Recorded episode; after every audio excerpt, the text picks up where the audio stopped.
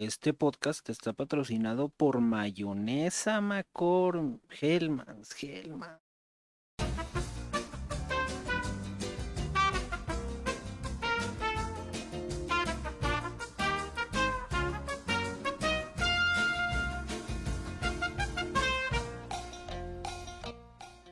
Bienvenido. Bienvenido al club de Toby. Qué emoción, ¿eh? No, wow. ¿Qué se siente ser el padrino de este stream? Está interesante y más todo el tiempo que tiene que te conozco, ¿no? Sí, ¿eh? Cuando me, me lo planteaste fue así de...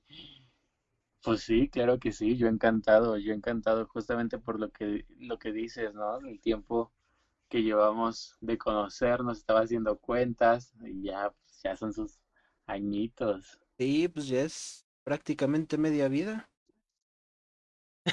está, está Sí, sí, sí, sí, de que es media vida es media vida, ¿eh?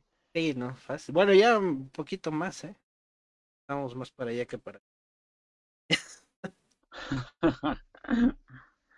este, pues bueno, yo yo quise iniciar este tema de los streams con este asunto de la disforia de género, principalmente por el mes del Pride. Ajá. O sea, no, tampoco es un tema del que sepa mucho y precisamente por eso. porque, bueno, siempre creo que la parte del, del Pride va por el asunto más de la lucha, ¿no? O sea, del cómo estos colectivos han estado de, de, estar en, en áreas perseguidas, estar tratando de constituir un poco más sus derechos que deberían de ser los mismos que todos, pero pues que desgraciadamente en la práctica, tiempo y con la sociedad que vivimos, que a veces parece futurista y a veces parece medieval, pues no, no se da de esa manera. Pero el tema de la disforia me parece muy interesante porque a veces veo un poquito soy, muy de andar viendo mil y un cosas en, en internet, me gusta explorar todas las posturas. Creo que para, para formarte una visión de las cosas que te gustan y de la, de, la forma de pensar que tú tienes, creo importante explorar todas las posturas. Y me he dado cuenta que muchas veces el asunto de, de la comunidad trans se aborda como si fuera un capricho. No sé, si, no sé si de acuerdo conmigo, pero hay gente que lo aborda muy de esa manera. De es que a, a Pedrito se le ocurrió un día ser mujer y ahora es mujer y entonces el Estado lo apoya y siento que es un proceso más complicado. Y ahí es donde creo que entra el tema de la disforia, el proceso que tiene una persona este para aceptar, para el, la angustia que le causa, el estrés que le causa, es decir, es que estoy aprisionado en un lugar donde no me siento bien, que es mi cuerpo, que es lo peor, ¿no? No es un lugar de lo que, de lo que pueda salir.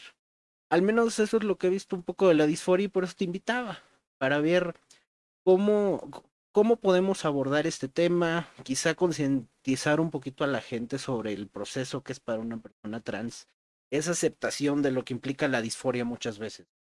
Sí, claro, como, como dices, ¿no? Eh, vaya, que sí, que, el, que como el Pride, ¿no? Es buscar eh, un, una igualdad de derechos, pero socialmente cómo estamos, ¿no? Dentro de, de estas letras LGBTQ más, ¿cómo están las letras?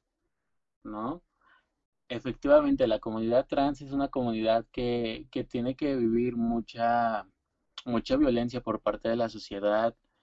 Hay casos, ¿no? Hay casos que, que sí salen a flote, pero pues son muy contados, ¿no? Y sí, justamente eh, hablar de, de, estos temas es muy importante porque pareciera que el Pride solo dura, pues eso, ¿no? Un junio, no un mes al año, pero pues no, es algo con lo que se vive y se tiene que aprender a vivir día a día y muchas personas tenemos que eh, reestructurar nuestra forma de pensar y nuestra forma de de relacionarnos con las personas, porque atrás de todas estas etiquetas, ¿no? De toda esta L, de esta G, de estas T, de la B, eh, incluso la H, ¿no? De heterosexualidad, somos personas. Y sí, ahora sí que indagando o entrando ya eh, eh, de lleno al tema, pues eso, la T es un, la T transgénero es un paraguas que abarca muchas eh, variables, ¿no? En cuanto a género se refiere. Recordemos que la persona tiene una identidad de género, tiene una expresión de género y, bueno, el sexo, el sexo, ¿no? Biológico. Identidad de género es como la persona se identifica. Entonces, es como la persona se, se ve a sí misma. Expresión de género es lo que nosotros leemos de la otra persona, es decir, cómo la persona se vive ese género. Y sexo son las características biológicas con las que nacemos. Entonces, esto es un espectro. Estas tres áreas son espectros. No quiere decir que son fijas. Y tampoco quiere decir que son eh, bilaterales, ¿no? Que nada más existen dos opciones, ¿no? Es todo un espectro que las personas podemos fluir dentro de estos, eh, dentro de estas características, ¿no? Entonces puede ser como algo muy masculino, algo muy femenino, pero también hay, hay algo en, en el medio, ¿no? Y no quiere decir que sean extremos, puede ser como, como fases, como fragmentos, como secciones. Entonces, hay más opciones. Y, y sí, o sea, desde la disforia de género que se plantea de los manuales psiquiátricos, ahora sí que a mí en la carrera nos enseñaron que el DSM, el CIE son, sí son manuales que se utilizan, pero más que ley de vida, son como opciones, ¿no? Para poder acercarnos y entender a la persona, pero no quiere decir que sean las características específicas o que sea detallado o que sea eh, tal cual un recetario ¿no? de cocina que tienes que seguir estas instrucciones para, para decir qué es. Y llevándolo a la sexología, bueno, eh, ahora sí que Álvarez Gallo, quien es quien más ha aportado a la sexología en México, menciona que pues disforia es como estar como, estos diagnósticos, ¿no? Entonces, él propone pues llamarle esto, el espectro del género, que, fluya, ¿no? Está, entonces, las personas transgénero es la persona que vive eh, su expresión de género va a diferir con el género que se le fue asignado al, nacer. Recordemos que el género es un constructo social, entonces es algo que la sociedad nos ha implantado, nos ha dicho, y pues al nacer, pues tú no naces eligiendo el género, la sociedad es quien te impone el género, ¿no? Y lo vemos en estas nuevas fiestas de revelación de, de sexo, de género, ¿no? Como todavía seguimos con la idea de que el azul es de niños y el rosa es de niñas, pero ¿qué pasa con, con la niñez, con el de niñe, ¿no? Esa personita que no, no se vive como un género, como un sexo preestablecido, ¿no? Y, e indagando en, en lo que ha ido avanzando, mucha gente todavía dice, no, pero como lo, lo, planteabas, ¿no? De cómo vas a dejar que, tu hijo decida ese hijo. Y claro, las noticias que más se ven son los hijos, las hijas de, de gente famosa, ¿no? De que él, este, ay, no recuerdo el nombre de esta actriz, pero que es niño. No, ella nació siendo niña, la gente, ¿no? Los comentarios. Ella nació siendo niña y es increíble cómo a la edad que tengan la dejen decidir. Y, y salen estos comentarios de, pues yo de repente me siento carro, ¿no? Entonces, ya voy a hacer un carro. Y yo me pregunto, si logramos dimensionar que cómo está estructurada las personas, cómo nos estructuramos para ver que otra persona es feliz de un modo sin hacerle daño a, a las demás personas y cómo violentamos esa felicidad o cómo violentamos, aunque a lo mejor a este niño, a esta niña no le llegue el comentario, pero cómo violentamos y cómo creemos que hacemos un bien violentándole, ¿no? Entonces, todo esto ha ido, sí ha ido avanzando en cuanto a, las leyes, a lo jurídico, en cuanto a algunas áreas sociales, ¿no? Por ejemplo, pues ya hay, eh, eh, en cuanto a lo transgénero, también tenemos lo que es la, el travestismo, la transexualidad. El travestismo, pues es prácticamente eh, usar elementos, usar prendas, usar vestuario, ¿no? Ropa de un género diferente al mío. Y todo esto no importa si eres una persona heterosexual, una persona homosexual, una persona bisexual o una persona pansexual.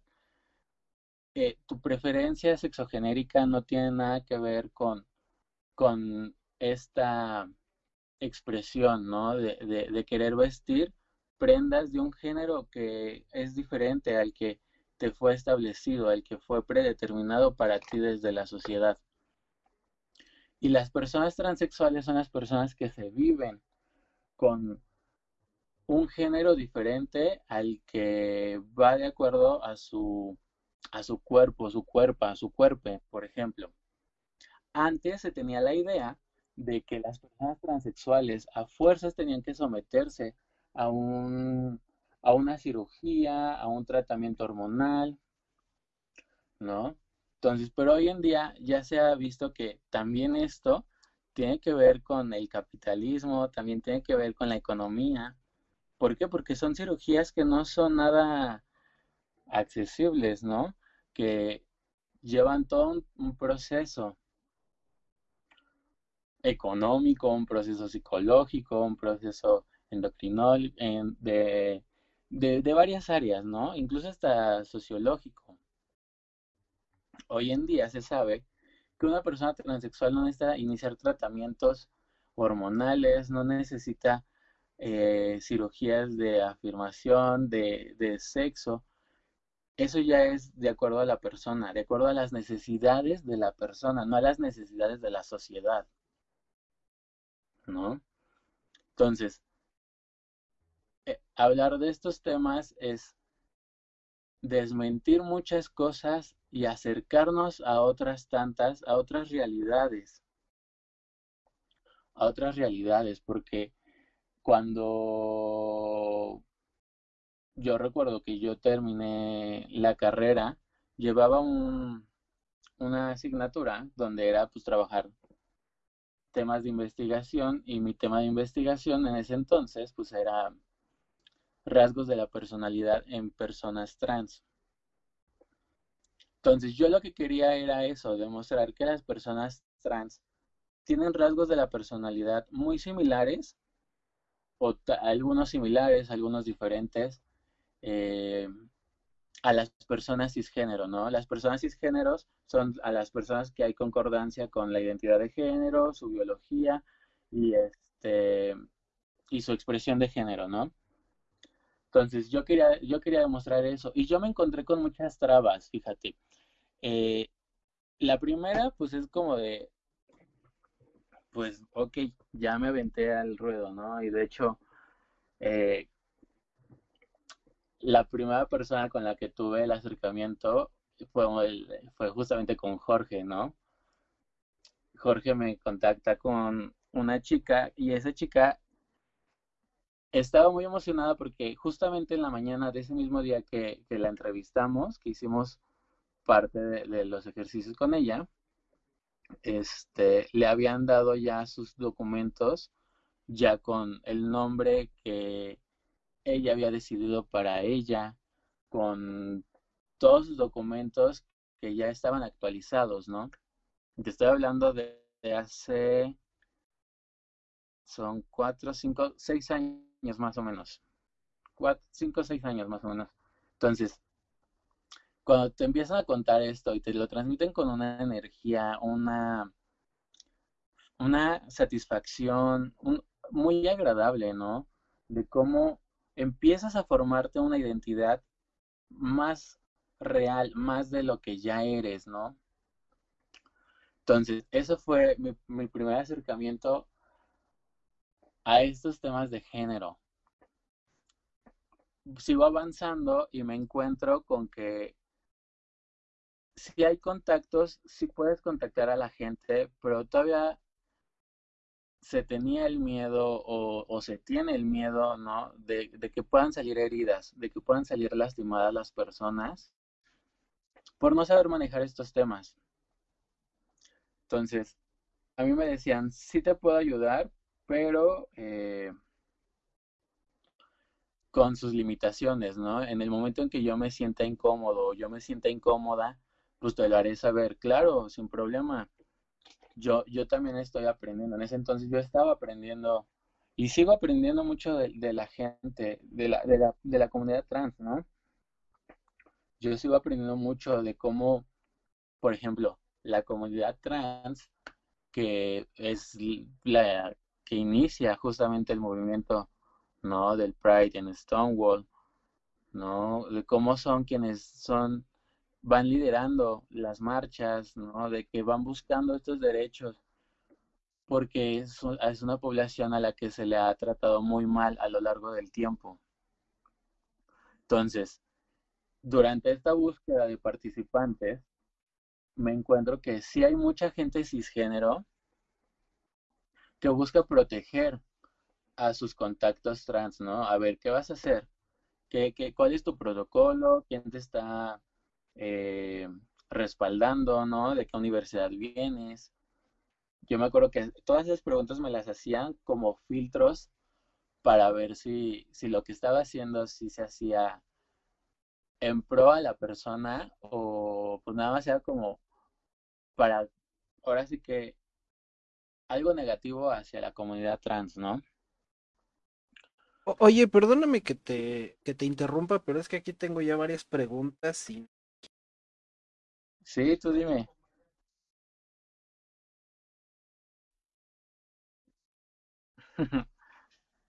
Eh, pero mira, me, me hablas en algún momento de los rasgos de personalidad que son muy diferentes a los de las personas que se denominan sin cisgénero, ¿no? Que son las que, digamos, la preferencia sexual base, por así decirlo. Es que no sé cómo llamarle. Eso también me gustaría saberlo. Porque decirle normal es terrible, porque entonces ya en, interpretaciones, y no, no, no creo que sea prudente, pero ¿cómo poder llamarle? A ver, todas las personas tenemos rasgos de la personalidad, ¿no? Este, vaya, que eso es lo que nos estructura como lo que somos, quienes somos. Entonces, todas las personas tenemos ciertos rasgos de personalidad y a veces compartimos con otras personas. Ajá. Y a veces esos rasgos de personalidad no los compartimos.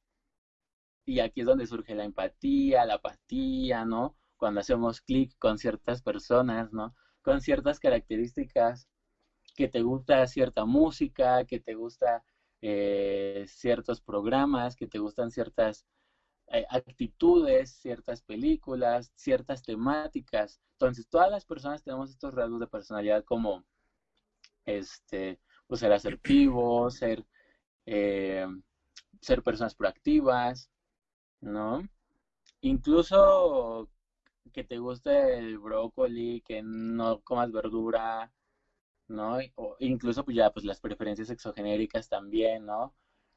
Que, tanto se hace el clic. Eh, entonces, esta parte todas las personas lo tenemos. Seas persona trans o seas persona cisgénero, tienes ciertos rasgos de personalidad que te hacen ser quien eres. Entonces, no quiere decir que, que algunas personas van a tener mejores rasgos de personalidad o peores. No, cada persona es diferente y cada persona tiene su propia identidad. ¿Vale? Entonces, las personas cisgénero son las personas que su identidad de género, como se percibe, tiene una concordancia con la expresión de género, es decir, cómo se visten, las actitudes que tienen, ajá, y el sexo biológico, que todo esto, acuérdate que es el constructo social. la, el género no existe como tal hasta que naces y la sociedad te lo pone. No sé si me estoy dando a entender.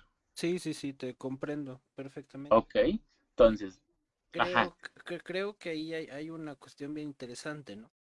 Porque ahorita estamos partiendo de la base que me dices que las personas cisgénero son aquellas que su sexo corresponde con su expresión de género, si estoy entendiendo bien. Sí. Y entonces, lo, lo, hago énfasis en esto porque siempre es el tema de que hay mucha gente que se burla de que el sexo es, digo, de que el género, perdón, es un tema de constructo social. Entonces creo que esto que nos estás diciendo pues ayuda mucho a dimensionar esa parte, ¿no? ¿Qué es lo que hace un hombre a un hombre según la sociedad? ¿Qué es lo que hace una mujer a una mujer según la sociedad? Y, Exacto. Y entonces, pues eso es algo inevitablemente dictado por el contexto y por el momento histórico en el que vives y eso pues es un constructo social. Yo personalmente nunca he entendido el escándalo con el tema de que se menciona la parte de que el género es un constructo. O sea, desde rasgos de pesos en determinadas épocas hasta la forma de arreglarse, pues ha ido evolucionando, ha ido cambiando, ¿no? Exacto, es curioso, ¿no? Cómo los tacones, las pelucas fueron diseñadas, creadas para que el hombre las usara. Y ahora si el hombre usa peluca o usa tacón, eh, es, no es hombre, ¿no? En cuanto a esta, esta, esta evolución de, de moda, esta evolución de lo que, de actualización de lo que es ser hombre, ¿no? Pero exactamente, ¿quién establece o qué determina lo que es ser un hombre o ser una mujer. ¿No? No, y aparte es, es peligroso porque entonces estamos reduciendo la, ¿cómo podríamos llamarle? El, la expresión de personalidad de las personas, pues lo estamos convirtiendo en una reducción a lo absurdo. Porque Así es. si no es como lo estoy dictando yo, yo me refiero, ni siquiera son mayorías, es gente muy específica. Que dice, si no es como yo lo digo, entonces está mal. Y pues ahí empezamos a, a, tener el problema del odio que tanto hay, no solo a esos colectivos, pero ahorita enfocándonos aquí a, este, a este colectivo, ¿no? Exacto, o sea, bien, bien lo dices, ¿no? De que eh, cierto grupo es el que establece socialmente qué es lo que, lo que se, cómo tenemos que vivir, ¿no?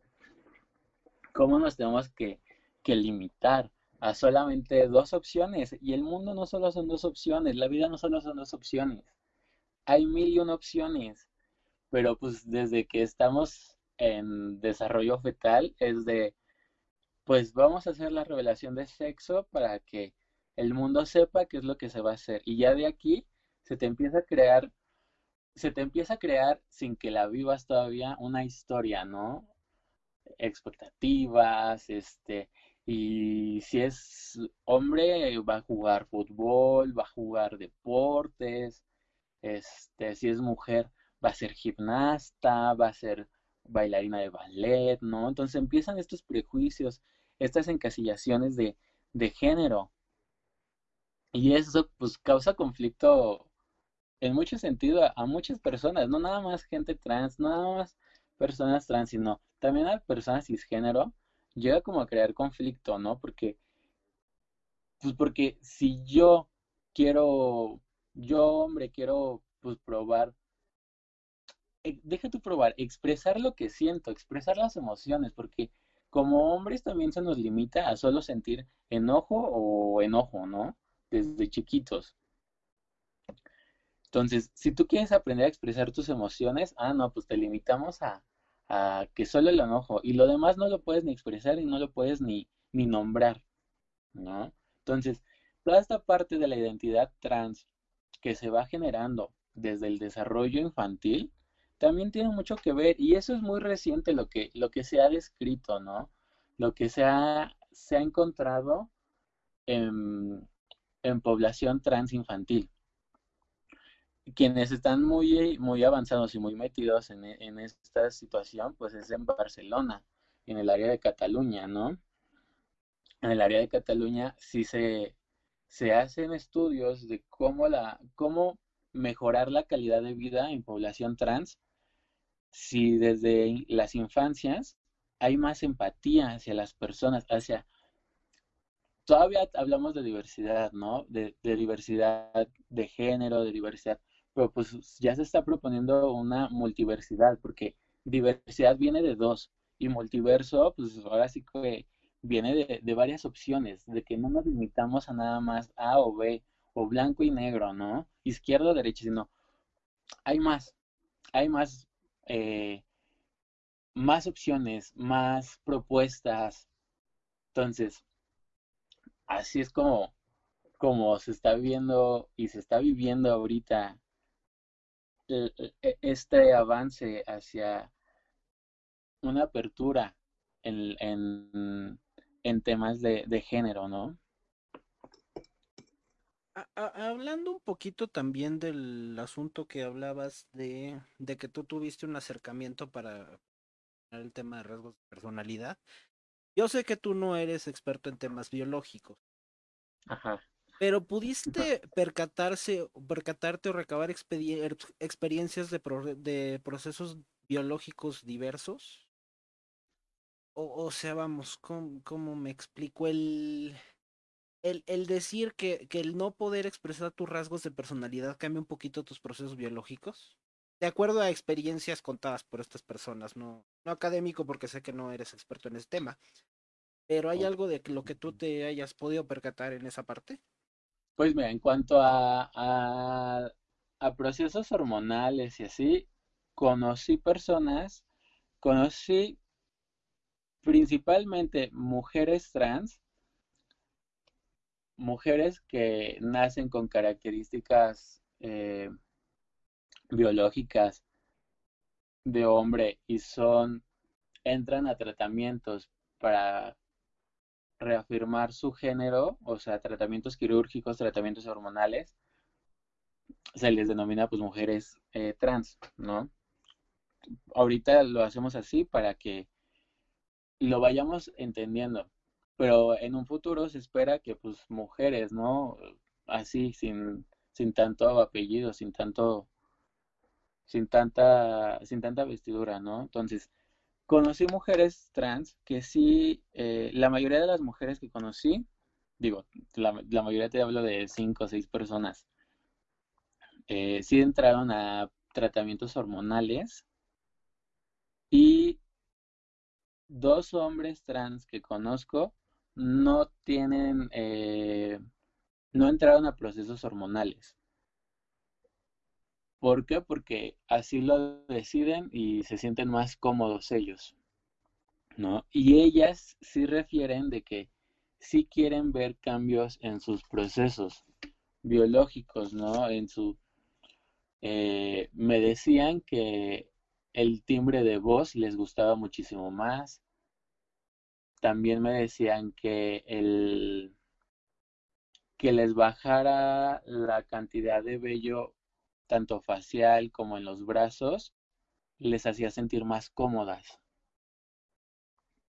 Entonces, yo creo que pues por ahí tendríamos que indagar más, ¿no? Porque como te decía ahorita, de que hoy en día ya no es necesario que se cubra la parte de, de las hormonas, se cubra la parte quirúrgica. ¿Por qué? Pues porque no es necesario, ¿no? O sea, mientras la persona se viva y sienta y se y, la sociedad le apoye, no tendría por qué demostrarle a la gente quirúrgicamente o hormonalmente lo que es, ¿no?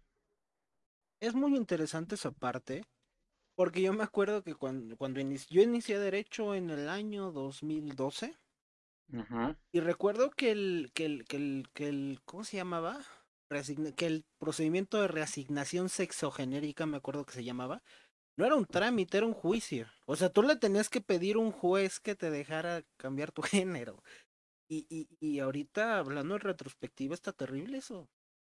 O sea, sí, claro. creo que en esa, o sea, imagínate tú tener que pedirle permiso a otra persona para poder ser quien eres. Está muy cabrón eso. Exacto. Entonces, ¿cómo quedas como persona, no? Te despersonalizan cañón. O sea, es un proceso donde, donde, pues literal, tienes que quedar al desnudo frente al juez para, pues para que te dictamine si sí o si no eres viable, ¿no? O sea, ya no es como algo que tú quieras, algo que tú necesites, que requieras, sino es como si, si bien me va y, le caigo bien, lo que, o el juez, la juez, lo determina. No, y, ya metiéndonos un poquito en, más cuestiones de derecho, es que entonces es, es pues el Estado contra ti, ¿no? o, sea, ya, ya poniéndonos a hablar un poquito del origen y del un juicio, de lo que implica un litigio, era el Estado contra ti. Y tú convences al Estado de lo que eres. Exacto, digo, eso ya es más, ya es más tu área, pero sí, sí, sí, sí, justamente. O sea, es que desde la sexualidad, eh, desde los tiempos remotos, siempre es, eh, siempre ha sido, se ha buscado que sea controlada, que sea regulada y que sea como solamente el, ahora sí que la máxima persona lo establezca, ¿no? Como que así sea, ¿no? Acuérdate, pues, cómo, cómo surge la palabra fuck, ¿no? Fornicated under the king. Uh, fuck. ajá, fornicando bajo el consentimiento del rey. ¿No? Entonces, si ahora, o bueno, recientemente todavía tenías que pedir permiso al juez, a la juez, de, de, la, de una cirugía de afirmación de sexo que ahora le llamamos, porque estás afirmando, reafirmando el sexo de la persona, no reasignando porque no, nunca ha sido, ¿no? No le reasignas. Entonces, si ahora tienes que pedir, o, o, recientemente todavía tenías que pedir esta autorización, antes tenías que pedir la autorización para tener encuentros sexuales. ¿No? Entonces, la sexualidad siempre ha sido así, que, que tienes que pedir permiso para ser o no ser. Y si sales de, de esto, ya eres mala persona para la sociedad, ¿no? Ante los ojos sociales. Pero pues es algo que se ha requerido, que se ha necesitado. Si no, pues ¿dónde estaríamos ahorita? Sí, pues digo, yo, yo me voy a aventar aquí el dato curioso. Hay incluso estados en Estados Unidos, tensiones de territorio, que en donde tener sexo anal, que ellos denominan como sodomía, es delito. O si alguien descubre que tuviste sodomía, como los cholos lo llaman, puedes acabar en la cárcel por eso. Y, y, y, pues el tema del control en, esa parte sexual, pues es, es parte del libre desarrollo de la personalidad y cantidad de cosas que pueden influir, ¿no? Claro, y, vuelvo a lo mismo, te limitan a, a solo tener encuentros sexuales como ellos, ellas solamente así lo, lo van a preestablecer, ¿no? Entonces, pues no, la sexualidad es más libre, tendría que ser más libre, tendría que ser más de acuerdo a lo que quieres, a lo que buscas, a lo que necesitas. Y, y sí, o sea, regresamos a, en este círculo donde la comunidad trans, tanto gente, eh, las personas travestis, las personas transexuales, las personas transgénero, las personas queer también, ¿no? Son, son personas que, que tienen que enfrentarse a muchas, eh, a muchas situaciones duras, ¿no? Sociales. Y entonces, pues, pues yo me acuerdo de, esta frase que veo humanos, pero no humanidad, ¿no? Entonces, pues, ¿dónde queda esa humanidad, ese, ese humanismo con el que hemos avanzado, ¿no?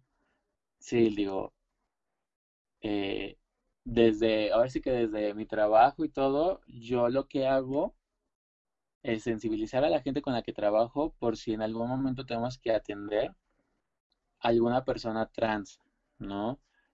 En el área, pues, ahora sí que yo en el área de recursos humanos, dentro de mis capacitaciones, también viene el sensibilizar a las sexualidades eh, a, las diferentes sexualidades que hay, ¿no? ¿Por qué? Pues porque a la gente se le tiene que atender como gente, como personas que son. En esta parte, fíjate, ahorita que estás hablando del, del asunto de, sexualidad y del asunto de, la libertad un poco, creo que existe un gran estigma en el asunto de vincular al, a, a, esta parte de la expresión de género con un tema sexual, como si fuera, siento que lo fetichizan mucho. ¿Qué se podrá empezar un poco a hacer? Digo yo, yo no sé que nadie tiene las respuestas definitivas, pero desde tu punto de vista, ¿qué crees que se puede empezar a hacer para desvincular un poquito esta parte de de como si fuera un fetiche o algo de exhibición y empezarlos, como dices, a, a, tratarlos pues, como todos somos, como seres humanos y dejar de juzgar desde esa óptica el sexo. Claro. Pues mira, es un trabajo que, que, que pues no va a ser de un día para el otro, que es algo que se ha estado trabajando, ¿no? Digo, eh, evidentemente, pues quienes más han trabajado en su sexualidad para que sea un poco más libre o sea más libre en sí, pues son los grupos feministas, ¿no? Digo, sin las feministas no habría avanzado tanto esta apertura de, de la sexualidad, ¿no? Se les agradece muchísimo esa parte donde se ha dado avance, ¿no?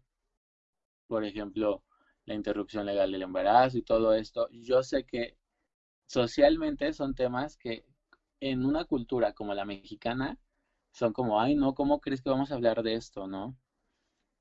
Pero pues se ha dado el avance, ¿no? Entonces, es eso, buscar espacios seguros para las diferentes sexualidades y más que nada es porque hay personas que creemos que estamos solas, ¿no? En el mundo, que no hay nadie que me pueda entender, que no hay nadie que me pueda, que pueda generar esa empatía por cómo yo vivo mi sexualidad.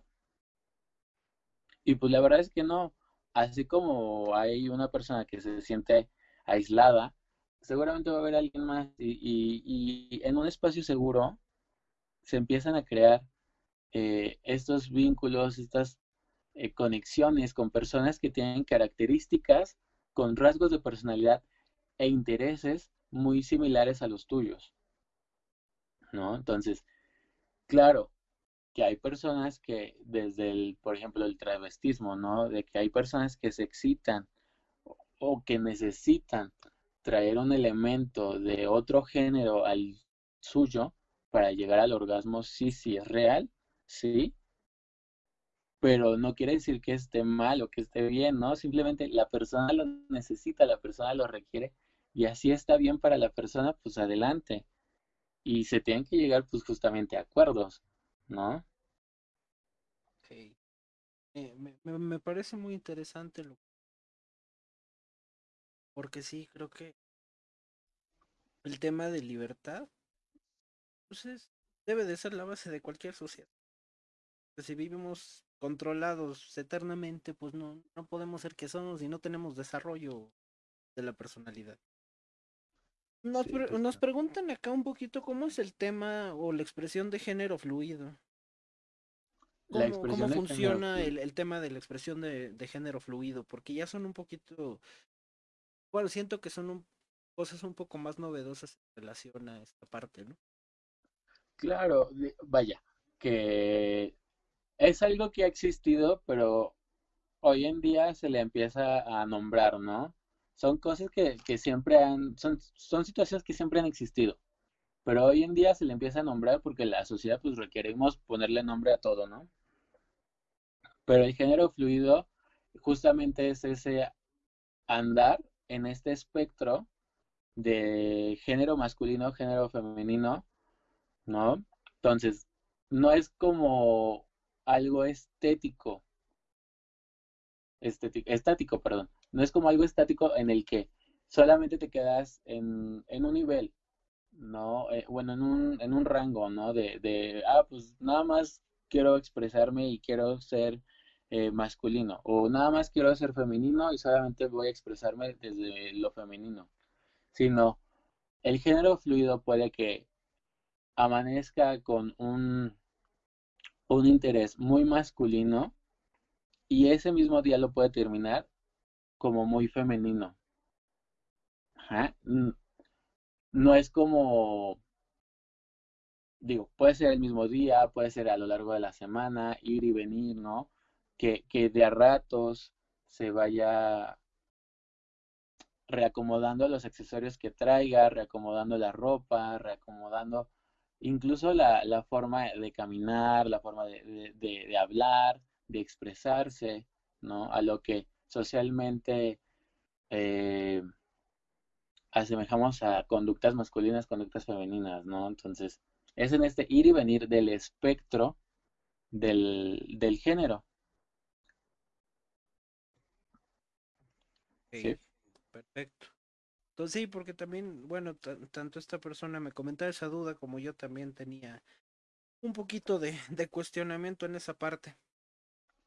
Finalmente, este, José, me gustaría preguntarte un poquito. Yo sé que estigmas en todas las cosas hay de todo y hasta de los más ridículos, otros un poquito más fundamentados. ¿Cuál es tu crees que son los estigmas un poquito más graves en relación con este tema? Que son los que, vamos, que hay que erradicar de manera prioritaria. Ok. Pues eso, ¿no? De que desde las infancias trans, desde que creemos que, que no, la transexualidad no se le puede dar, o, lo transgénero no se le puede, eh, no, se, no se les puede despertar la curiosidad del género a, las personas infantes, ¿no? A, niños, a niñas, a niñas, ¿no? Desde ahí, porque también se ha demostrado que si desde muy jóvenes eh, se empieza con esta reasignación, con, esta afirmación, perdón, con esta afirmación de, de lo social, mejor calidad de vida va a tener la persona. Mejor calidad de vida va a tener si normalmente se tiene que las personas trans tienen una un, periodo de vida de 35 40 años, y esto también se debe precisamente a conductas, ¿no? A, la estructura social. Una persona trans que desde muy joven se, se le ayudó socialmente, se le apoyó, se le, se le educó a la sociedad y se le educó a la persona para, para esta afirmación, reafirmación, tiene un periodo de vida un, más prolongado, ¿no? Se prolonga como a los 50, 60 años. Entonces, beneficia, sí, sí beneficia. Eso. Eh, también se tiene que educar, eh, educar en los lugares donde se educa, ¿no? Las instituciones. Yo me acuerdo que justamente cuando estaba en la carrera, salió de que a un a una chava trans que tiene pene en una preparatoria de un estado del norte del país, no le querían dejar entrar al baño de, de niñas, de mujeres, porque lo que decían las mamás era, bueno, y si le dan ganas de masturbarse y deja el semen en la taza y una, una niña se siente y se embaraza, se va a no, no me digas eso, por favor. Sí, o sea, yo me acuerdo que ese era el argumento que ocupaban las mamás. No, ¿cómo crees? Entonces, ahí es donde me di cuenta de que pues sí hacía falta mucha educación sexual, ¿no? Y pues yo ahí iba como en el tercer año de la carrera, cuarto año de la carrera, y dije, claro que aquí se necesita, se necesita mucho, ¿no? Y, y una de mis profesoras de la prepa me dijo, es que eh, la institución no está lista para, ella les llama casos, para, para situaciones, ¿no? De que tengamos alguna estudiante, algún estudiante, algún estudiante que, que requiera vaya, que, que, que requiera que la institución que incluye a docentes, a persona que, al personal de mantenimiento, a personal técnico, administrativo, que no tenga esta sensibilización hacia otras sexualidades, pues evidentemente la persona lo va a sentir, ¿no? Porque no estamos capacitados, capacitados para, para darle clases y yo me quedé, pero pues es que, mm, ¿qué le vas a enseñar? Yo me acuerdo que ella nos enseñaba química. Entonces yo dije, pues le tienes que enseñar tal cual como me la enseñaste a mí, ¿no? Como se le enseñaste a tantas generaciones. Lo que tú tienes que educarte es aprender a tratar con la persona, más allá de con la, con el estudiante, ¿no? Y claro, socialmente, ya eh, en personas trans adultas, algo que me encontraba es que les cuesta más trabajo eh, conseguir trabajo les cuesta, claro, se les dificulta conseguir trabajo y este eh, que terminan dedicándose al trabajo sexual, ¿no? Fíjate que esa es una, una cuestión muy interesante. Yo tengo una, una amiga que precisamente es este, trans. Y lo que me comentaba ella es que desgraciadamente en, en, cierto rango de edad, que eso me alegra y ya esté cambiando, pareciera que es otro estigma que hay, que solo se pueden dedicar al tema de trabajo sexual o estéticas. E, es lo que me decía, que existía un estigma terrible respecto a eso. Sí, claro. Que pareciera que están como encerradas en esa parte laboral de decir es que no puedo hacer otra cosa. ¿Por qué pues se da este fenómeno? Porque bueno, ahorita ya las empresas pues, tienen protocolos, tanto del sector privado como el sector público. Entonces, ¿por qué se sigue dando esto? Mira, ¿por qué se da? Yo tengo mi hipótesis, digo, no está todavía al 100, pero pues mis hipótesis son así por como línea del tiempo. Se nos dice que solamente es hombre o mujer, entonces el hombre se dedica al trabajo, la mujer se dedica al hogar, ¿no? En la, en la prehistoria allá por el año 1900, ¿no? Para atrás. Eh, va avanzando, va avanzando, entonces descubren o, o alguien nombra que un hombre homosexual tiene encuentros sexuales con otros hombres entonces, pero no lo vamos a poner a hacer cosas de hombres, pero tampoco vamos a ponerle a hacer cosas de mujeres. Entonces, ¿qué puede ser? Vaya, que lo estético es como el trabajo físico, el trabajo de lo bonito, ¿no? Entonces, ah, pues que se ponga a arreglar a las personas para que se vean bien.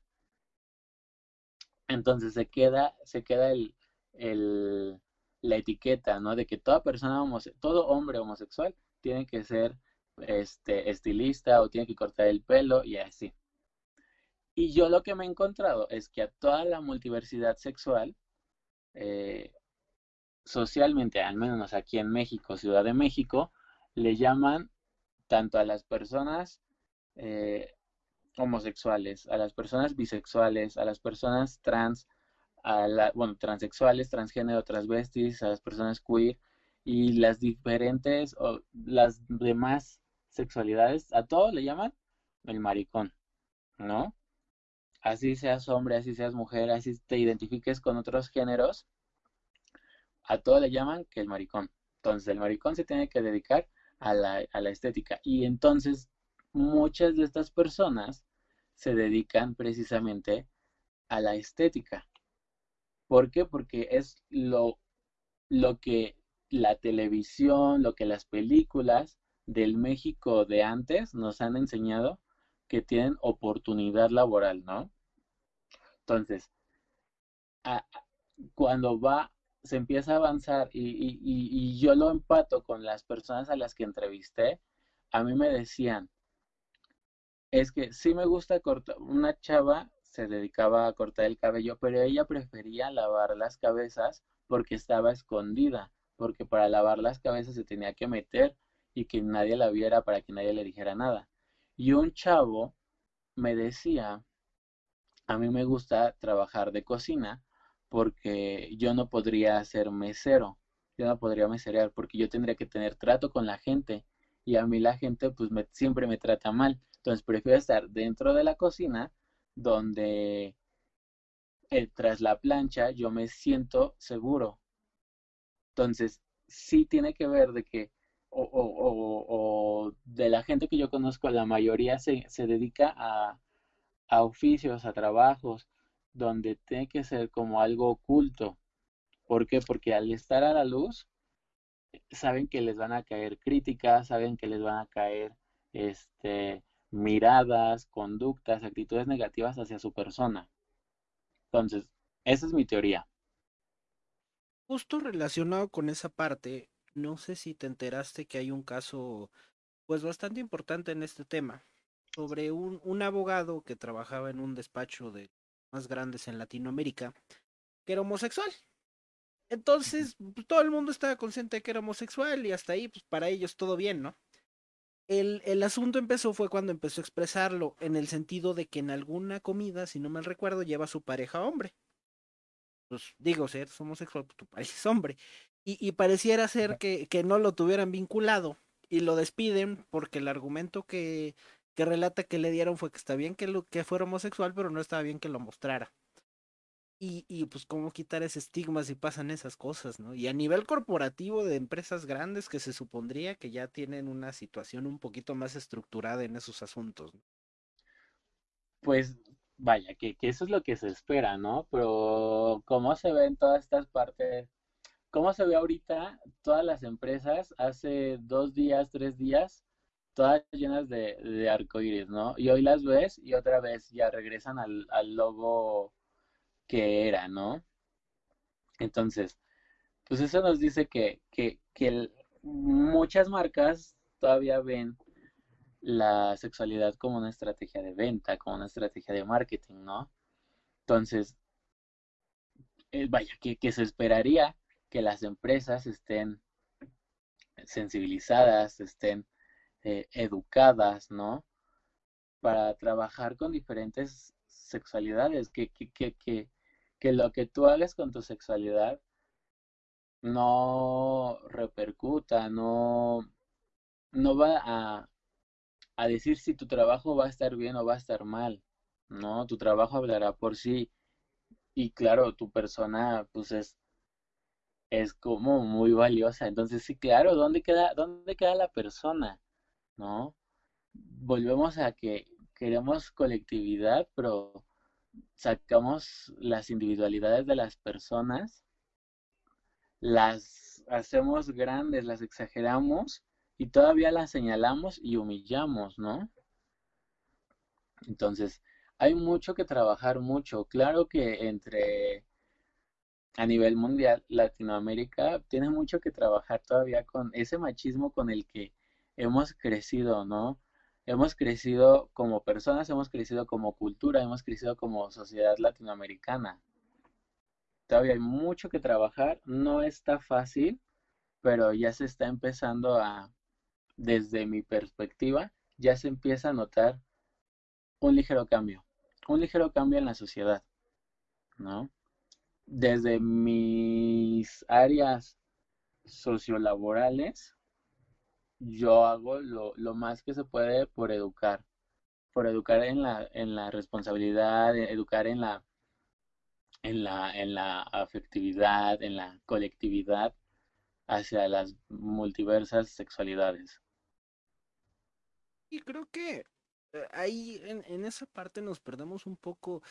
Yo tengo la filosofía del, bueno, ¿en qué te afecta a ti? Pues si no te afecta en nada, ¿para qué andas peleando, no? O sea, Exacto, ¿a ti qué te importa? Es, es mi filosofía, ¿a ti qué te importa? Si alguien se siente cómodo con que le, con, con determinada expresión o con que le digas de determinada manera, bueno, díselo, pues a ti qué te importa. O sea, para acabar pronto, a veces siento yo, digo, tengo una visión a veces muy pragmática de la vida, pero creo que pues es un buen punto de partida, ¿no? Pues, si no te afecta, ¿qué te importa? Al contrario, si se necesita ayuda, pues dala, pero no estés criticando cuando no, no te, no, no, no, no tienes nada que ver en el asunto de la afectación, ¿no?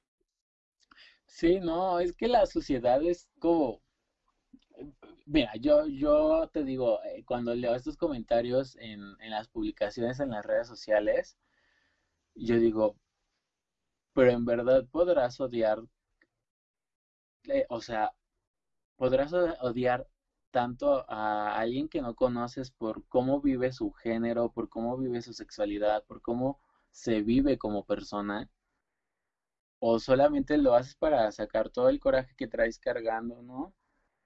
Vaya que es muy interesante eso de, de, cómo creemos o de cómo sentimos que desde lo digital no se nos logra percibir como personas, como identidades, y tratamos de humillar hasta humillar, señalar, de una forma muy, muy intensa, muy radical y muy ofensiva.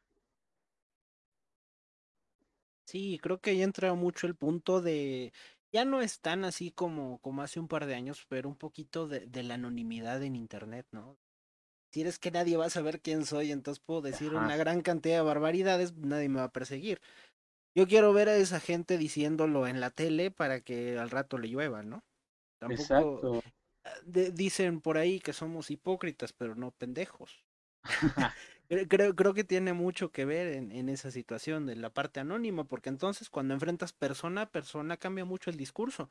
Y si no cambia, pues es que entonces sí ahí tienes un problema grave de psicopatía, yo creo. es- yo me acuerdo que en, en alguna de mis asignaturas me decían, me- justamente esta parte, ¿no? Tenemos la identidad de persona, eh, esto que hablamos de, de lo que me hace ser quien soy, pero estamos también entrando a una e- etapa, a una era, y yo creo que ahorita con, con la pandemia creció todavía muchísimo más, donde también nos creamos una identidad digital. No, nos creamos una identidad digital. Y aquí, vinculando esto de lo digital con, con lo transgénero, ¿no? Con lo trans, cómo hay muchos hombres que se viven cisgénero jugando videojuegos con un personaje de un género diferente al que se viven. Ese es un fenómeno súper interesante. Yo, yo estoy muy metido en la parte de videojuegos y, y hay, hay cierta estadística de esas que surgen un poquito por accidente, de que las comunidades, bueno, los miembros de las comunidades más, más tóxicas son los que usan personajes de, de opuestos a su género. No sé qué tenga que ver, pero existe esa estadística y es en realidad muy, muy curioso. Sí, a mí me llama mucho la atención, ¿no? Yo, yo me acuerdo cuando salió esta película de Ready Player One, ¿no?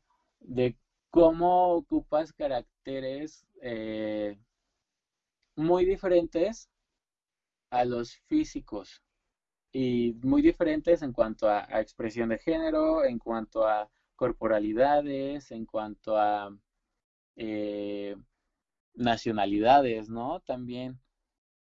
Entonces, ¿cómo a lo mejor, ¿no? Quién sabe, los videojuegos nos pueden acercar a una empatía más, eh, más eh, armoniosa en cuanto a las diferencias, ¿no? No lo sé, puede ser. Sí, sin duda creo que puede ser una herramienta importante porque ese fenómeno también creo que habla mucho un poquito de cómo, de cómo nos queremos percibir, ¿no? Ajá, Eh, po- porque bueno, yo- o sea, yo los hago y yo generalmente hago mi avatar pues lo más parecido a mí. Pues es como yo me, me quiero percibir también en el juego. Pero hay gente que en serio es muy, es muy diverso al, al cómo ellos son. O sea, fuera de que algunas veces son criaturas y temas así. Pero creo que puede ser un ejercicio muy interesante empezar a hacer a tener ese acercamiento en videojuegos de decir, bueno, empecemos con estas herramientas. Si tú, si tú te estás percibiendo de cierta manera en el juego, pues empieza a realizar ese ejercicio. exacto. Vaya que sí, digo, también, ¿no? Eh, cuando veo comentarios así de los videojuegos y todo eso, mm, también hay muchos comentarios, que misóginos, que dicen así como de, pues es que si te, si tu carácter, el carácter es de, de mujer, te regalan cosas, ¿no? Y entonces ahí es donde también te quedas. Entonces, ¿qué esperamos si esto lo viven a nivel virtual, a nivel digital? ¿Qué esperamos como lo vivan a nivel realidad, ¿no? Entonces, sí, sí hay mucho que trabajar desde la sexualidad, desde la, la educación en la sexualidad. Hay muchísimo que, que, que sensibilizar, ¿no? Y claro, también hay muchos casos clínicos. Entonces, sí, hay, hay muchas áreas en las cuales socialmente podemos mejorar, hay muchas áreas de oportunidad en cuanto al- a la educación sexual se refiere. Pues, José, yo te agradezco muchísimo por, por ser el, el, el padrino de este podcast. Podcast Diagonal Transmisión. Y de verdad que cuando tengamos temas de relacionados, tú vas a ser el primer invitado. Tengo ahí un Ay, tema un poquito gran polémico que quiero explorar. Este, que es el tema de los famosos maps, pero obviamente tendría un acercamiento muy diferente al que tuvimos hoy. sí, Eh, claro. entonces, este, pues ya te estaré hablando a ver si te interesa participar. Y, y luego que la polémica no se nos da. No, claro que no, por Ni a ti supuesto. ni a mí, claro que no. Y no, aquí es, e- es el, el alimento del alma, ¿no? Exacto, es lo que nos mantiene. Exactamente. Pues te lo agradezco mucho, Pepe. En verdad eres bienvenido y este y, y, y yo creo que en, en la transmisión, bueno, voy a dejar enlaces a grupos de apoyo que si me pudieras a- ayudar un poquito a compartirme pa- para Sí, gente que esté en este supuesto que quiera tener acercamientos, este poder dejarlos ahí y que se metan a explorar un poquito eh, las áreas de apoyo que sí, existen. sí, eh, ahora sí que mis redes sociales son josex.ludi, tanto en Instagram como en Facebook, así me encuentran. Y claro, yo leo todos sus mensajes y ya, pues lo que, lo que necesiten, pues es- saben que estamos. Pues muchísimas gracias y nos estamos entonces comunicando. Y gracias a todos los que escuchan y esperemos que este proyecto siga adelante. mil gracias.